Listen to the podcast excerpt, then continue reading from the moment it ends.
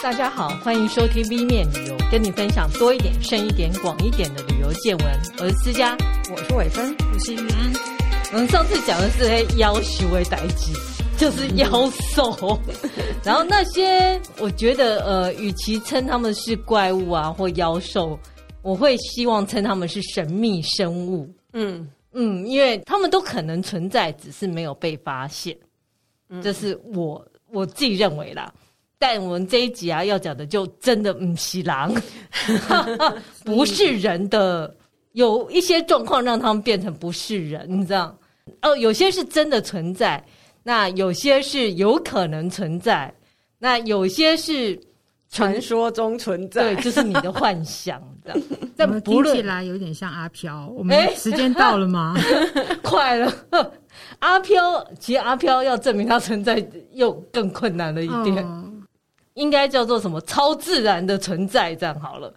那虽然这样讲啊，可是老实说，以现在观光商业这么发达的状况下，这些不是人的东西都变成了观光的重点。嗯嗯。那我们第一个当然就要讲的是外星人，个人是非常相信它存在的，因为。比地球更大，宇宙这么大，怎么可能只有地球呢？嗯，对，那是我们很像在地球上，现在没有办法说有看到这样子的东西，我们都觉得那是政府刻意的隐瞒。你知道，就是 X File，这就是为什么五十一区这么有名的原因。嗯，要讲到五十一区啊，我们就讲之前的一个事件。最有名的一个事件是一九四七年的 Roswell 外星 crash 的事，嗯、就是传说有外星飞碟，然后在那边坠毁。这个事件在发生在一九四七年的新墨西哥州，嗯，然后大家都会觉得是事实，是因为很多人看到，然后广播居然也讲了，嗯，虽然后面大家都说啊开玩笑的，谁相信啊？都开玩笑的都是真的。好，就这样，在一九五零年代，大家就忽然美国各地传出很多那种幽浮的目睹事件。嗯，那我们讲幽浮啊，UFO，它叫做 Unidentified Flying Object，就是不明飞行物体。嗯，对，是按照我们简称幽浮。可是你要知道，不明飞行物体有可能是外星人。飞碟也有可能是我们自己的呃飞行器，只是你不知道。对，很多尤其是说是美俄那个时候在互相竞争，然后做出奇怪的飞行物体。是的，嗯，所以就提到美俄竞争，美美美俄冷战大概是在一九五零年代，对，然后在五十一区是在一九五五年成立的。嗯，告诉大家，大家不要以为那个五十一区只存在电影里，没有，它是真的存在。嗯它其实就在内华达州，距离呃拉斯维加斯西北方一百三十五公里处，那里有一个干枯的河，叫做 Groom Lake，就位于那个地方。那个地方当初会开始有名，就是忽然传出那个地方的人看到很多 UFO 幽浮，就有人好奇说：“哎，这是什么东西啊？怎么这么奇怪？”其实它真正的基地很小。你如果用 Google Map 看呢、啊，它有一个像棒球场一样的地下基地，嗯，然后你可以看到一条长长的跑道，然后周围其实没有什么东西，可是它的范围相当大，嗯、大概是新加坡的一半，比台北市大。哦，这么大？对，然后它有一条最呃，据说是曾经是最长的跑道，大概有三点七的飞行嗯跑道，嗯，然后人家就说，呃，其实是。美国空军在那边测试一些最新的飞行器，嗯。嗯，可是另外一个秘密就揭露了，就是在一九八九年的时候，有一个人说我在五十一区工作，然后我做的就是研究外星科技，嗯，然后我在那里的时候曾经看到外星人的医疗照片，因为据说那个。一九四七年那个 Roswell 呃那个飞碟坠毁之后，嗯、他们把这个死掉的飞外星飞行员的尸体跟那个飞碟都拖回五十一区研究。嗯嗯，然后这个一九八九年的这个人就说，我都有看到，而且政府真的在研究这个。嗯嗯。没有人知道他说的是真是是假。对啊，其实有一个电影嘛，那就专门讲这个事件。嗯、对，上校还是什么发现这个事件，可是呃，因为他发现那个 UFO 的那个物质呢，制造的物质其实是很特别的，就不是好我们常见的。常见的。可是事实上，他又后来又被。呃，军方就是很像 cover 掉，对不对？你这个明明看到的，其实就是只是铝的铝箔，你看到的都是假的。嗯嗯嗯。然后他就被塑造成一个笨蛋。地球上常见的东西，你都没有办法分辨嘛。嗯、那事件就是这样被 cover，就所以就引发了很多的揣测、猜疑论。这样对，我觉得美国呃，当然有另外一个猜测是，美国政府故意。搞这一套，让大家搞不清楚他他在研究什么，就是故意在那边塞狼说哦，有幽浮有幽浮，可是事实上他在做别的事情，说烟雾弹这样。对对，那那个呃，我还记得那时候很像意思就是说，嗯、呃，他们还会把讯息呢，就是越真实的讯息给那些小报，哦、然后呢，假的讯息呢。给比较有有公信力的大报，结果就变成了真实与假的消息混淆，大家就更不相信那个所谓的优福说。对，我我记得那时候是这种讲法，就是五十一区就是充满了很多疑团。当然更重，呃，就像我讲，你明明看到它只有一个地下基地，可是它旁边有很大一块土地都是空着，然后它事实上它一直是有很严密的被看守。它的周围都是有贴很多禁止进入、禁止进入，然后还有武装的，就是带枪的军队在旁边巡逻，是你绝对不能跨过去，甚至于你从空中也不能飞过。然后我还听说 Google Map 一直要到近几年才会把它标注在它的 Google Map 上，嗯、对，所以就是很神秘。可是不是所有的国防基地都很神秘吗？可是他台湾也是、啊，我觉得他就是在那飞来飞去，所以大家都看到，然后就更神秘。台湾他把把那个山都挖空了，然后你都不知道里面是什么，对不对？所以一切都很神秘，就是因为神秘，所以大家就尤其你知道内华达州距离好莱坞也不远，所以也是产生的。一头拉骨的电影，嗯，比如像说，你说《X File》当然是最有名的，啊，嗯，然后像《ID Four》啊，嗯，对，也是非常有名的。不过呢，就是美国人很多种，他没有这么容易被糊弄吗？总之呢，他们就一堆人 就会很想去刺探我十一区到底在干什么，嗯，然后也传出，的确传出很多，就是大家看到 UFO，也因此造就了这个地方的。另类观光业，嗯哼，嗯，不过五十一区是它，它周边应该没有商店嘛？它没有，距离它最近的是一个叫 Rachel 的小镇，嗯哼，嗯，那这个 Rachel 小镇原来是一个种木树芽的农夫盖的，然后后来那边附近有一个矿区，然后又吸引了一些人过来，然后这个地方本来不叫 Rachel，只是因为后来这边聚集人之后，第一个出生在这里的女婴叫 Rachel。他就把这里叫做 Rachel 哦，对，Rachel 被我还以为是某个 外星人，叫做 Rachel 吗？没有，那个叫做 Paul。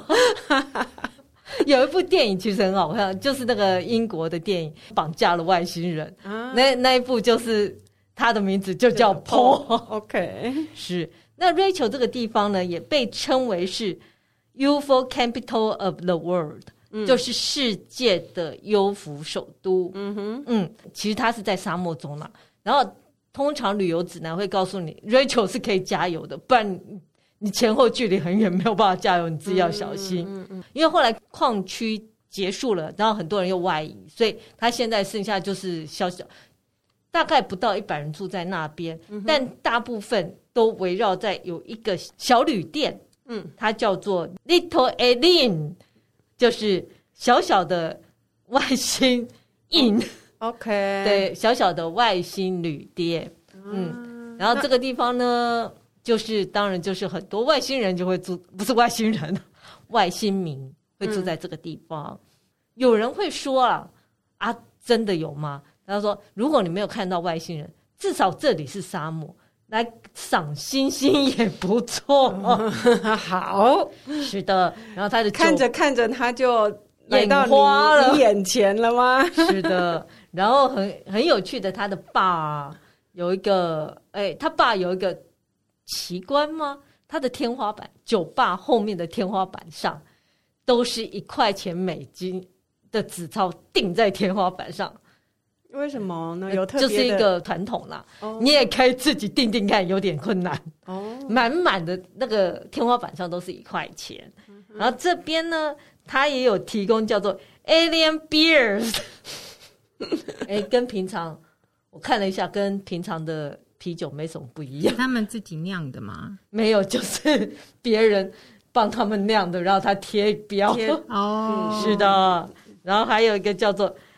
飞碟汉堡，OK，蛮可以想象的，嗯，对，但也没有什么跟基本上他说他是密，不是长银色的，就神秘的外星酱汁。哦，好。然后他这个地方现在大概有五六间小屋啦，那一个屋子里面大概有两三间房。如果你要住的话，你就要呃，你你就可以住在这个地方。然后它的卫浴都是分享的。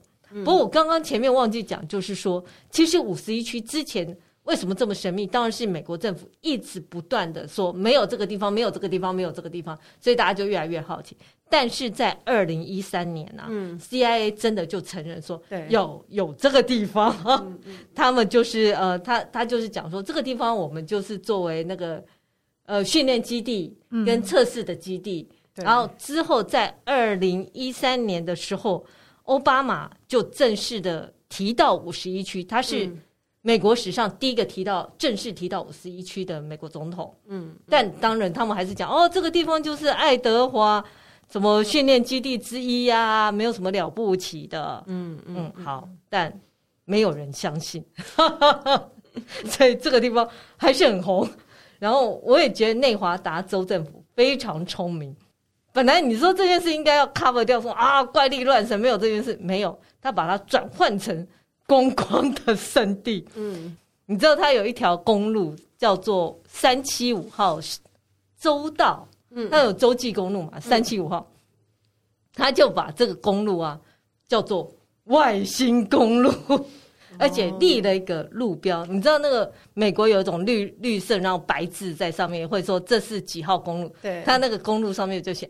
外星公路，OK，所以很多人会在那边拍照留念。嗯，啊，那边还有一个附近有一个黑色油箱，哎，其实这个就是在公路旁边有一个黑色油箱，但它有名是因为这地方是沙漠嘛，啊，然后大家要要约碰面有点困难，很多外星民会约在这里碰面，啊，有些人还会在丢信到这里面来，它很有名，但。其实他是属于个人的，这个个人非常困扰，后来把他移到别的地方去。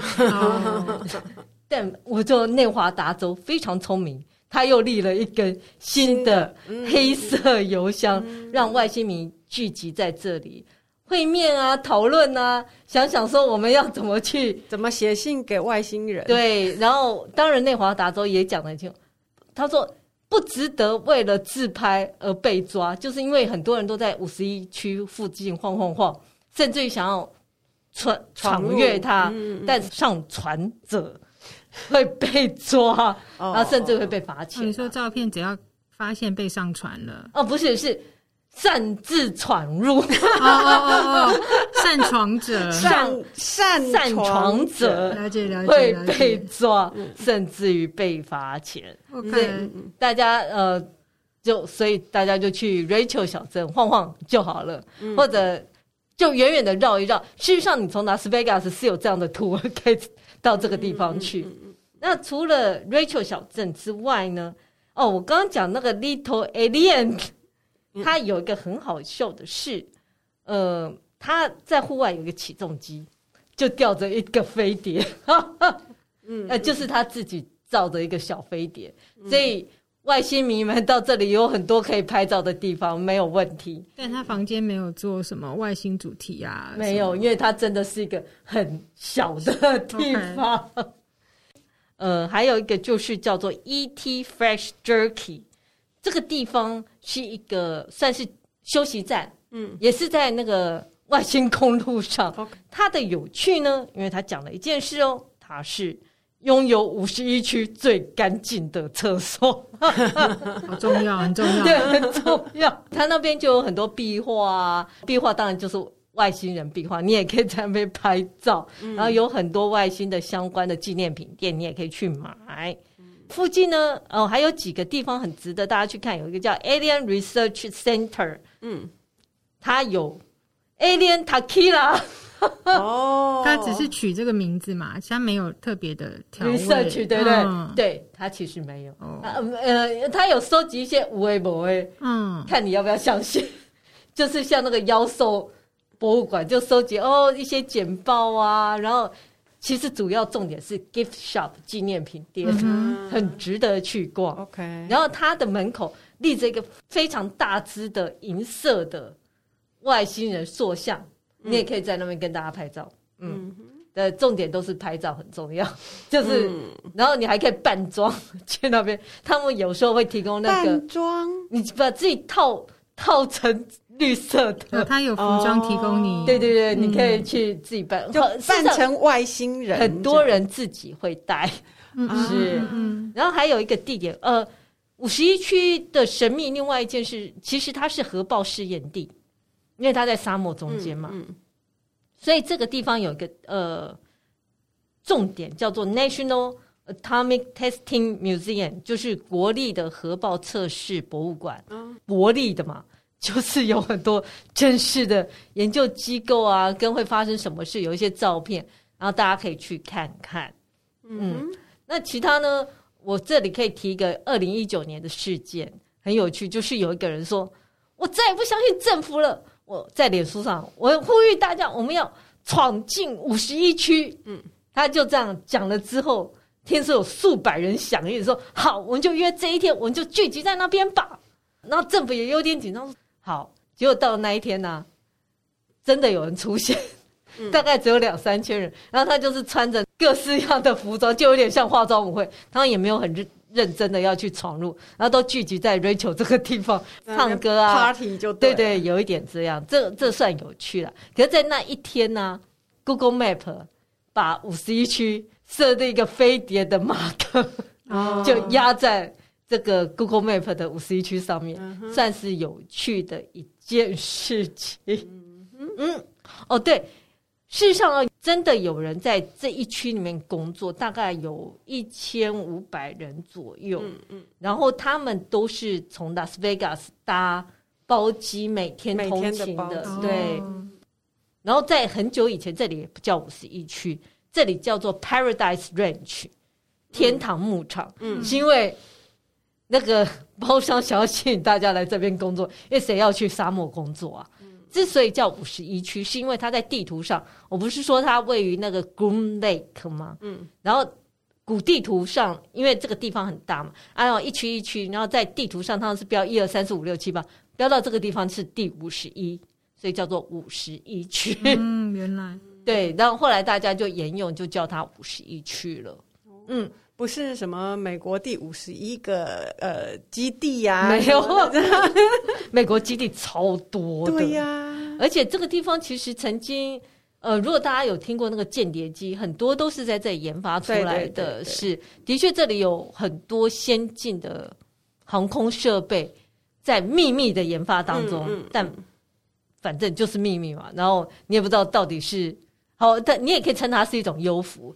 因为它就是一个不明飞行物体，对，对，对，对，所以有去的话，你就可以去看看，然后跟外星人拍照，然后跟外星人拍照，呃，塑像塑像拍照，自己当外星人，对。然后那个内华达他说：“你喜欢的是绿色的还是银色的呢？”嗯，大部分人认为是绿色的，那你觉得呢？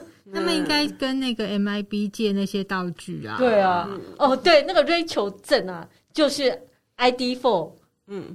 电影的场景，他们就在那边拍了。嗯嗯嗯，所以 Rachel 这个镇值得去看一眼，然后看星星也不错啊。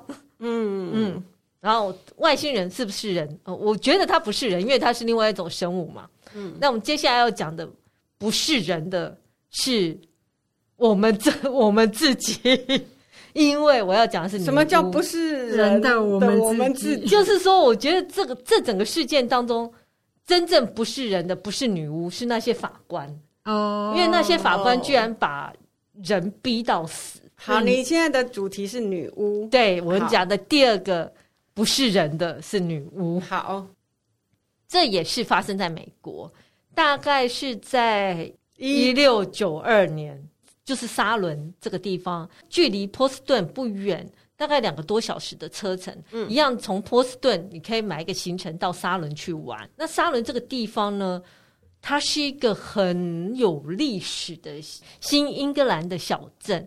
因为它大概是在五月花抵达美国之后六年后，它就开始殖民者到这个地方设立了这个小镇，所以它是个海港。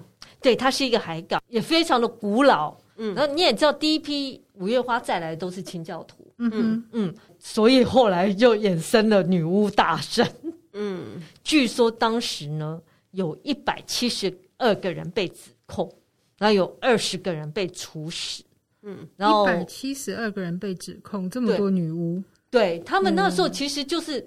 你做一些奇怪的事情，然后我觉得也有互相指控，可能甚至你做那种什么教徒就会容易被占卜啊，那种，或者弄药草啊，然后人家就觉得你就是女巫啊，怎样、啊？就对、嗯，那没有任何的根据，只要我觉得你是，我就可以说你是，对我就会说你就是女巫。嗯、可是当然我们讲不是只有女生，也有男生呐、啊，嗯，所以我就通知，嗯，因为有点难，所以我就通称为女巫。其实这个地方啊，沙伦这个地方现在也还是除了女巫之外，它另外一个有名的是，你知道写红字 Scarlet Letter 的那个霍桑，嗯，他在这里出生，然后，哦、所以有受他影响？没有，他只是在这里出生。就说沙伦这地方不是只有女巫可以看，然后他的餐厅很有名，因为他海鲜很有名，它也是一个呃保存很好的小镇，所以很多。你对历史有兴趣的，可以到这里去看看。他也是很聪明，就把巫婆大神转换成观光圣地。有几个重点，大家可以去看一下。有一个就是女巫大神纪念碑，嗯，它是一个广场，小小的广场，然后三面都是立着大概一公尺高的石墙，然后在石墙旁边有，我觉得像。椅子吧，它就有一个平的凸出来的东西，有二十个，然后在那个平平凸出来，你可以坐在上面，然后上面刻的是，我不是说前面有二十个人过，呃，因为这一次的大神过世嘛，嗯，他就在上面刻他的名字，跟他死亡的时间，以及他如何被杀死。哦，嗯，这二十个有十九个是被吊死的，嗯哼，但其中有一个啊，是男生。是一个比较年纪比较大的男生，他就一直坚持，呃，他没有在施行巫术，你就知道那时候的人有多惨。他胸口就压他，胸口压大石，嗯，因为他没有练过我们的武术，所以他没有办法承受胸口压大石这件事。可他就一直否认，一直否认，最后他就被压死了。对，嗯、这这也是一种酷刑，对，算是一种酷刑。所以这里有二十块石砖，然后是很值得一一看的一个地方，是女巫大神纪念碑。然后到了沙伦这个地方，当然我们也要看一个叫女巫博物馆。嗯，然而也许你期待太多，就不要去。没有东西。哎，对，因为就是蜡像嘛。哦。就是重现整个大神的蜡，呃，这个女巫巫婆大女巫大神的蜡像，然后会有旁白告诉你发生了什么事啊，怎样，然后就是蜡像给你看一下。嗯。然后还有一个是女巫地牢博物馆，一样就是重现当年这些女巫被关的地牢。那就是原来地方，还是它只是重盖的？那是，那是他们另外盖的，有一点模拟场景。Oh. 但它的确有一个 tour 是带你到真正的地牢去。嗯。然而，这个地牢现在已经是办公大楼了。啊，嗯，对，所以他也只是在旁边讲。但这个地区的人民都说，这个办公大楼闹鬼很严重哦，因为他曾经是地牢。但谁知道？好，哎，所以那个大婶纪念碑，它的它现在的位置就是当初他们审这些女巫的位置，也不是，也不是，他们就是刻意弄起来。对，他们也是在大概是近近现代才弄起来的。嗯嗯嗯。然后，其实我觉得对我们来讲比较有趣的，如果对历史没有什么兴趣或怎样，纯粹就是对巫术有的没有的很有兴趣，我建议会去的是。艾萨克斯街徒步区商场，Essex，就是这个这个街道都是徒步区，它有一个创意市集。啊，创意市集里面，呃，你就会看到穿着女巫服装啊，各种扮装的街头艺人呐，然后有很多小小的命理店。据说在沙伦有很多女巫都在命理店嘛，然后也有是专门在卖巫术用品店，嗯，都会在那边工作。就还蛮多女巫在那边工作，据称是女巫的人。然后在这个艾萨克斯徒步区啊，啊有小吃啊，然后也有很多鬼屋，都值得。就喜欢这种事情的都可以去逛逛。有点像《哈利波特》里面那个什么像哦，对对对，嗯，尖角巷这样，对，因为你会有一些巫术的用品店嘛，然后还有一些你也可以去那边试试看外国的算命是怎么回事，应该也都是看看。手掌啊，看看水晶球之类的，嗯嗯，然后这个街上还有一个我觉得比较有趣的，叫做奥勒伯爵的噩梦博物馆。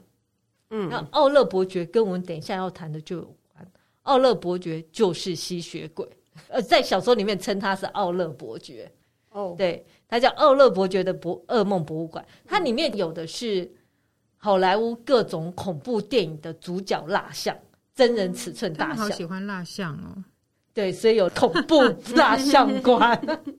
我个人因为没有真人，只好做一个出来。可我个人觉得蜡像很恐怖，恐怖啊！即便是不是跟恐怖有关的蜡像，也很恐怖，因为做的太真了嘛，就很假。因为假的你会很吓，很恐怖啊。对，据说有六十句吧，你可以想象到什么恰吉啦。然后什么 Freddy 啊，就是半夜鬼上床的。然后当然也有那个科学怪人，这种都有。嗯、而且他是请到有好莱坞的特效专家来制作的，嗯、所以做的相当真实，所以嗯是可以值得一看。他的噩梦博物馆意思就是说，你进去有机会回家会做噩梦，有可能、哦、就是被这些蜡像吓到。嗯嗯。然后呃，我觉得最有趣的当然就是万圣节。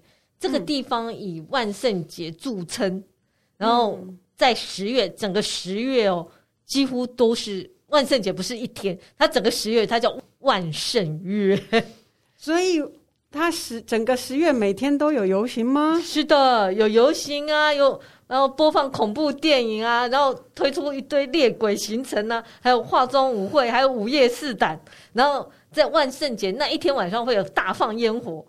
哦，oh, 就是很热闹的十月哦，oh, 就整个十月就是群魔乱舞。其实美国的万圣节，我觉得是还蛮有趣的一个活动，啊、因为就是我觉得在台湾就没有一个真正大家都会装扮上街的这样子的日子，嗯嗯、在台湾顶多小孩子嘛，对不对？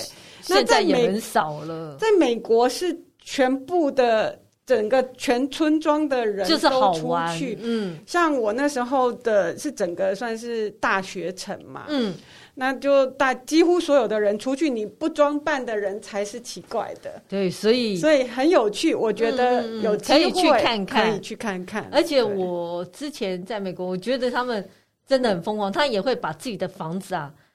就是要装扮的一个主题，因为我有同学住在美国，然后他先生他先生是美国人，他就跟我说，他都准备好好多蜘蛛网，对啊，等到万圣节一来，他就要撒上去。对呀，啊，我说哦好，嗯，加油，就是他觉得这是一个一年一次很好的 party time，这样，对呀，啊，嗯，然后如果你刚好在十月。到美国，我真的很建议到沙伦这个地方，因为很好玩。它整个月都是做这个的。我想我会想去，而且你可以去算命试试看，看外国准还是台湾的准。他们的算命，我在想，好像都是比较加勒比海那一带的巫术比较多。哦，美美国的比较多是那个地方的巫术，就跟。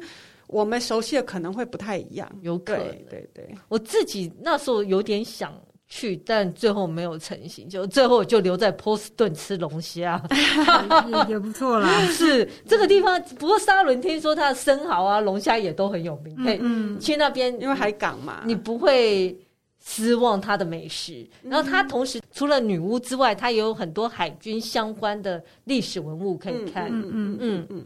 好，这就但我讲不是人，就是那些法官不是人，他怎么可以做出这种可能？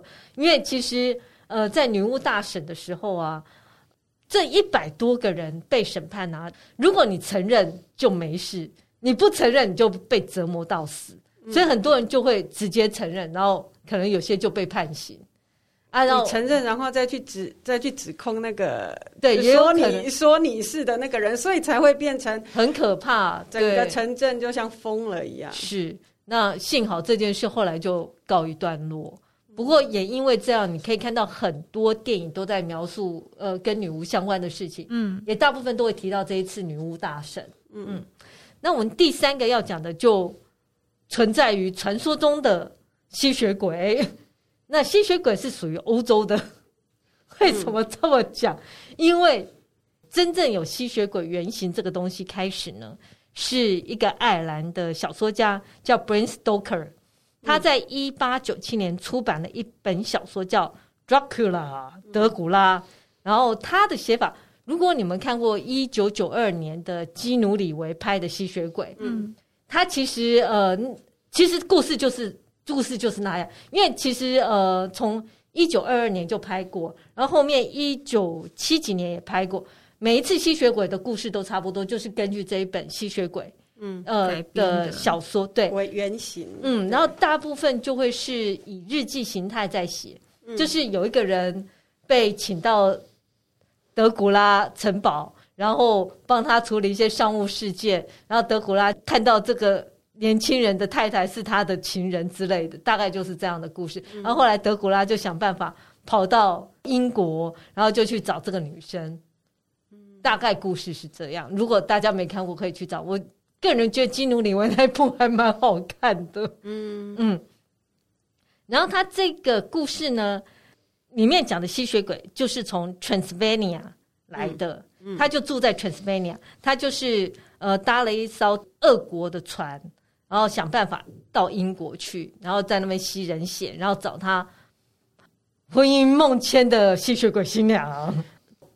Stoker 是根据欧洲的一个很残酷的皇室做的事，然后改编而成。它有一个原型，这个原型是呃叫佛拉德三世德古拉。德古拉这个三个字 Dracula，你如果好好的念的话，你会发现它是龙，嗯嗯，就 dragon。这是他的姓，因为有一个佛拉德二世是他爸爸，他爸爸曾经是在呃神圣罗马帝国支持的基督教军队叫龙骑士团工作，对，然后因为这样，所以他拿到了这个 Dracula 这个姓，所以他就沿用给他的儿子。然后我觉得那个时候的欧洲，因为夹在奥图曼土耳其跟神圣罗马帝国之间，所以有很多很多的纷争跟宗教的。一些战争，这个弗拉德三世呢，曾经被他爸爸丢到土耳其那边做人质，嗯哼，然后也因此就他就一直很愤怒，就就他当人质，然后他就想要好好的像勾践复国这样，然后再夺回自己的王位，然后后来终于他他大概他的年代是在一四四八年到一四七六年。在这中间，他有几任被退位，几任又复辟，也是因为这段时间的政治很混乱。可是他是一个很骁勇善战的人，嗯，然后也愤怒太多吧，所以他如果抓到敌人的话呢，他会把敌人穿刺，就拿那个尖尖的尖柱啊，就让敌人这样，就像串香肠一样，把它穿在上面，立在战场上，嗯嗯，然后。一方面也是威吓大家嘛，可是大家就会觉得这样真的好残酷哦，因为都不会不会马上死，对，都会叫很久才死。对，我就觉得他有点说，你就不要，你就不要跟我作战了，我就先吓你再说。嗯，就因为这样，他也有一个名字叫穿刺者弗拉德三世的名字。OK，嗯，然后好是蛮容易联想到吸血鬼，吸血鬼，嗯、对，因为他也是属于呃，他比较属于东欧一带嘛，嗯、然后他自己出生就是 Transylvania 这个地方，嗯。嗯，当然这个小说家就是以他作为原型来写整本德古拉的小说，你可以想象到，因为德古拉就是他的姓，嗯、那现在 Transylvania 这个地方呢，就变成吸血鬼的一个。朝圣的地方，因为大家就想哦，我就要去 Transylvania 这里看吸血鬼。Transylvania 在在罗马尼亚，罗马尼亚。对、嗯、你如果看过那个动画《尖叫旅社》啊，它那个也是 Transylvania，、嗯、也是在 Transylvania、嗯。它基本上是一个很多山的地方。嗯、然后事实上，以前它就有一些传说跟故事，是讲有一些嗯吸血的怪兽、嗯。然后这个小说家只是把它们结合在一起，嗯、再加上一个。凄美的爱情故事，嗯、对，就生出这个东西了。现在你到它真正的小镇叫做哦，这很难念，西吉斯瓦拉，西吉斯瓦拉。这个小镇是整个吸血鬼的重点，因为据说他出生在这里。它其实历史也很悠久嘛，它大概有八百五十年的历史。它在一九九九年被列为世界遗产。嗯，然后。当初我说的这个佛拉德三世就是在这里出生的哦，嗯，然后你到这个小镇上欣赏他的古迹之外呢，他也会举办一些恐怖的 party，你可以晚上去参加。然后有一家餐厅呢，叫做 Casa Vlad Dracula，就是弗拉德德古拉餐厅。然后这个餐厅，我觉得喜欢吸血鬼的人就很高兴，因为里面有各式吸血鬼的元素。其实像说，他会用暗红色当背景啊，然后里面也有很多装潢，然后就是让大家可以去那边朝圣、嗯、拍照打卡，就是用小说里面的那个那些场景来来装潢他的餐厅，是算是有趣啦。但食物好不好吃就另外一回事，嗯、至少你可以拍照打卡。嗯，然后另外一个地方呢，我们就要讲的是在。捷克叫做切拉科维采，对、嗯、这个地方呢，距离布拉格大概二十五到三十公里。因为在一九六六年有一次在管线的挖掘工程当中啊，它是一个坟墓地，他在这个地方发现了十一个不寻常的墓穴，里面有十四具青年男女的尸体。这些尸体呢，有些头被砍，然后身上很多都有那种。木桩刺身，嗯，就是你要防止它变成吸血鬼，你会拿那个木桩刺在他身上，嗯，这十四具尸体上面都有这个东西，嗯，所以他们觉得这很有可能他们是吸血鬼，然后在那个时代有人杀了他们，然后防止他们再复活。然后据说他们大概是十一到十二世纪发生的事情。那所以现在这个地方有开放什么样的参观吗？呃，你可以去参观墓穴，哦、就是墓 穴，就是这个事件呐、啊。然后墓穴当然他们已经撤走了，毕竟它是一个遗迹嘛。嗯，然后但那个地方很大，你可以去走一走，然后想想说是不是真的。哦，可是没有人知道，因为你要十一到十二世纪，然后他这一本小说事实上他写的时间点是在一八九七年，这是小说。出版之前发生的事情，嗯，那你也不知道为什么那个时代的人要做这些事，也有可能是邪教啊，嗯，对，有可能，嗯，因为他真的是拿木桩去刺他的身体之类的，嗯嗯嗯，嗯，这也是几个有趣的景点，你也可以去那边看一下。嗯，然后还有一个是在法国巴黎有个吸血鬼博物馆，嗯，有人是说，因为巴黎之前不是讲过海明威吗？嗯，海明威叫巴黎叫 City of Light。嗯，他说这就是 City of Darkness，黑暗之城。然后它是一个私人小小的博物馆，然后就在巴黎里面。然后你必须，你若要去参观，你要预约，嗯，就是要事先上网预约。这个馆主自己收藏很多关于小传说中的吸血鬼文化跟现代流行的吸血鬼文化，嗯，然后有一些书啊、画作、电影海报、面具，还有一些艺术品。因为这么多几百年来，很多人针对吸血鬼有正式的研究，嗯、也有小说，然后还有当然电影很多，然后甚至于里面还有一句猫的木乃伊这跟吸血鬼是有什么关系？我不知道。哦，好，因为埃及人还蛮爱把动物做成木乃伊，做成木乃伊的。然后里里面最有名的是，他有有所有好莱坞电影里演过吸血鬼的演员的签名。嗯，那还蛮厉害的。对，然后后来我回头想想，其实好莱坞吸血鬼没有很多。你知道汤姆克鲁斯有一个夜访吸血鬼，对对，可能也有他的签名吧。那夜访吸血鬼的故事就跟呃传统的吸血鬼电影比较不一样，他是另外自己生出来的。嗯，如果有人委托，他可以举办 party，然后可以有一些导览啊，然后讨论啊，或者办游戏，就是一个很可爱的博物馆。然后它的门口啊，就是深红色，很漂亮。我觉得。吸血鬼的代表颜色就是深红色跟黑色。嗯嗯，那服装就是如果以比较传统的形象出现，嗯、也大概都是以这两个颜色。然后跟蝙蝠有点关系，因为蝙蝠是吸血。对，然后就是黑色跟红色这样。嗯，第四个跟呃吸血鬼有关的景点呢，我们要介绍的是英国的惠特比，它就是当初的那个 Bram Stoker。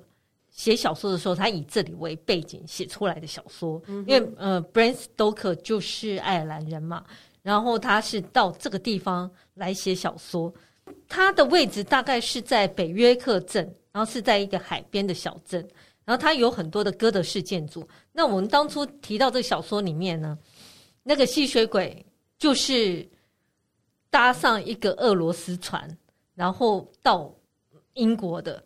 搁浅的地方就是这个惠特比小镇。哦，这小说不要以为是真的，所以这个小镇也因为这样，就很多对吸血鬼有兴趣的人就会到这里来朝圣。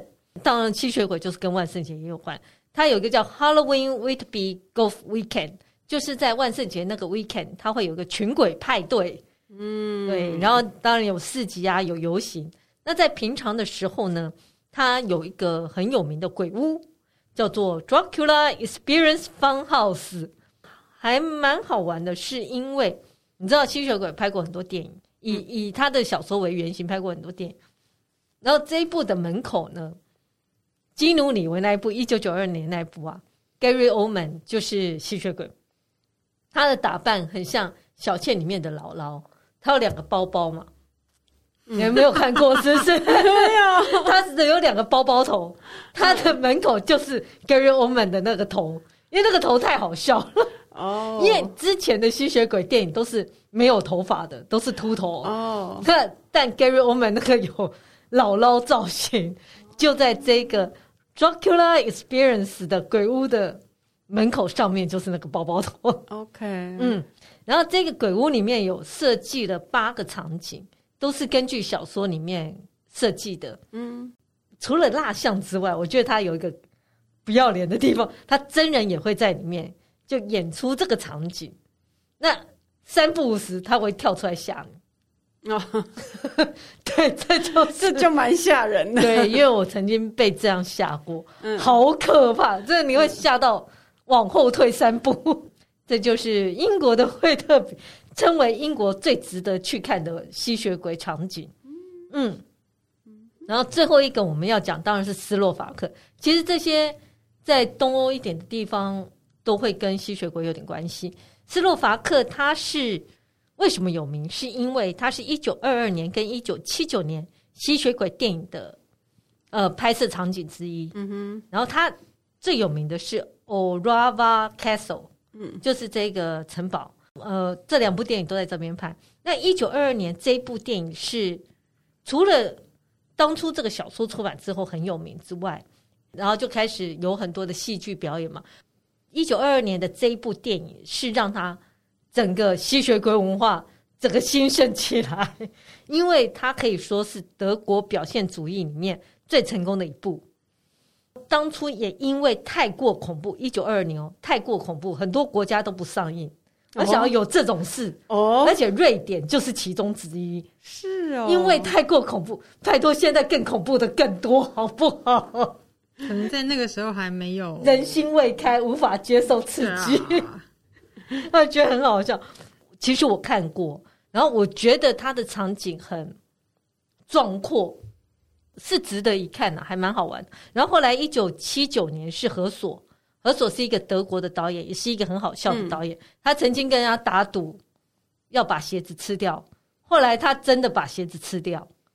好，那大家不太认识他没有关系，你可以找何索的电影来看，《灰熊人》很好看。嗯，好。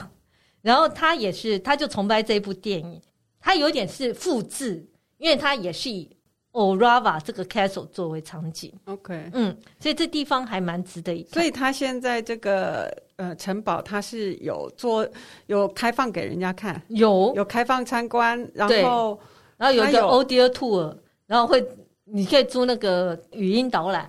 可是它里面是有有和吸血鬼相关的一些，其实并没有，应该没有，对不对？都纯粹就是靠那个你要自己去想象，还有那个语音导览会跟你讲很多很多恐怖的鬼故事，这样。哦，OK。然后这个，所以它的语音导览是有结合 Dracula 的，会会讲一些鬼故事给你听，呃，讲一些吸血鬼鬼故事。OK。然后这个城堡本身其实算漂亮了，因为它是在 Orava 河岸的旁边，嗯的。石灰岩沿岸上，嗯，然后深藏在森林里面，大概是在十三世纪就有这座城堡了。它本来是一座碉堡，嗯，所以你也可以想到它位置在河岸旁边嘛，嗯，因为战略位置很好。然后后来才改为城堡，它里面非常的大，有一百五十四间房，啊，阶梯多达六百六十级，嗯，所以你就是在里面绕，然后如果你听那个语音导览。他就会告诉你很多很多相关的鬼故事啊，然后这个地方也的确是很适合俯瞰整个斯洛伐克这个地点。嗯嗯，我觉得还不错。如果大家有机会去斯洛伐克的话，不妨一游。虽然没有真正可以让你恐怖的我吸血鬼相关的物品让你拍照，嗯嗯，但。以一个场景来讲，算是相当不错。而且，其实这几个点啊，像罗马尼亚、捷克和斯洛伐克、嗯、这几个城堡，其实都是很典型的中世纪的城堡。对。然后，其实我知道有一，你刚刚讲到有一个，其实它还是世界遗产嘛。哦，对对对对。对，它规模我知道它非常的大，然后就是去了，你大概就知道，大概中世纪的城堡是。可以是什么样貌？这样，我当然建议说，去之前先租吸血鬼电影来看，因为你就可以看到那个里面那个很可怜的英国年轻人在吸血鬼城堡里面被折磨成什么样子，所以他们也通常也会有地牢啊什么对对对对设施，对，可以去看。是的，所以这就是我们这一集要介绍给大家有关这些不是人的。旅游体验，那喜欢恐怖电影的 可以挑一两个去看，我觉得你绝对会满意的。如果喜欢我们的节目，请在各大 Podcast 平台订阅我们，或到脸书、IG 按赞，追踪分享给你身边的朋友。谢谢，谢谢大家，拜拜。拜拜。